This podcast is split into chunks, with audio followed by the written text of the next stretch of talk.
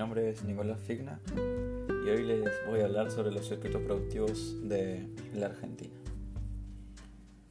Los diferentes productos que adquirimos en los comercios de nuestra comunidad son resultados de distintos circuitos productivos.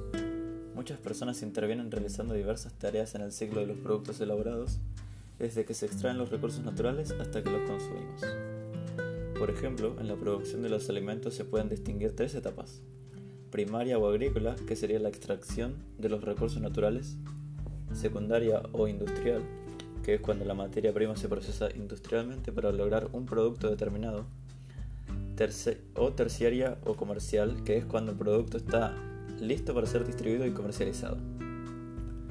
En la República Argentina contamos con circuitos de producción agroindustriales en la zona pampeana y extrapampeana, y son muy importantes para la economía del país. Las cosechas de trigo, soja, girasol y maíz son procesadas para elaborar harinas, aceites y otros productos derivados. La Argentina está entre los 10 mayores productores de trigo del mundo y entre los 5 mayores productores de soja. La zona pampeana también es productora de leche fresca para consumo directo y sus derivados lácteos, como el queso, la manteca, el yogur, la crema y el dulce de leche. El circuito productivo del sector ganadero es muy importante en el país, Argentina es uno de los principales productores de carne vacuna a nivel mundial. Los productos cárnicos y sus derivados, como los cueros y muchos otros, son bien recibidos en los mercados internacionales, aunque todo ciclo productivo tiene sus propios desafíos y problemas. Gracias a las herramientas tecnológicas, sus desarrollos resultan en productos de mejor calidad para competir en los mercados internacionales. Por ejemplo, el cultivo de la uva es delicada y frágil, necesita de cuidados especiales por las heladas y, los y el granizo. Las provincias que dedican sus tierras a cultivos viñedos son Mendoza, Río Negro, Neuquén, Salta, Catamarca, San Juan y La Rioja. Históricamente, Tucumán es la provincia con mayor producción de caña de azúcar. Sin embargo, los modernos ingenieros azucareros instalados en Salta y Jujuy permiten lograr un mayor rendimiento por hectáreas y menor costo de producción. Santa Fe y Chaco concentran el circuito algodonero del país.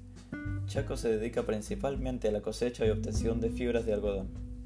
Sin embargo, esta materia prima es procesada en los centros industriales textiles de la provincia de Buenos Aires y Ciudad Autónoma de Buenos Aires también.